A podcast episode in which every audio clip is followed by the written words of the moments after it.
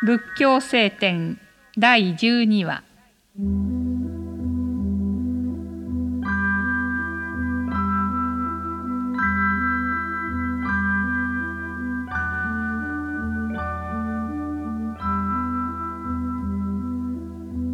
この世に4つの真実がある。第一にすべて生きとし生けるものは皆無明から生まれること。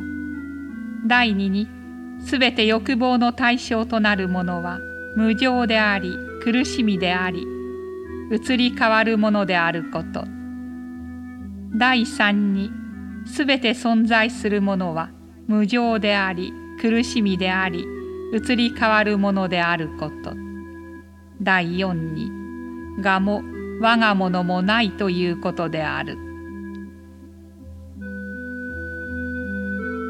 すべてのものは皆無常であって移り変わるものであること。どのようなものにも我がないということは仏がこの世に出現するとしないとにかかわらずいつも定まっている誠の道理である。仏はこれを知りこのことを悟って人々を教え導く。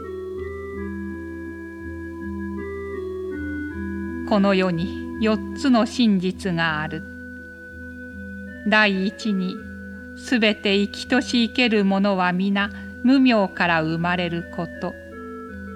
第二に、すべて欲望の対象となるものは、無常であり苦しみであり移り変わるものであること。第三に、すべて存在するものは、無常であり苦しみであり移り変わるものであること第四に我も我がものもないということである。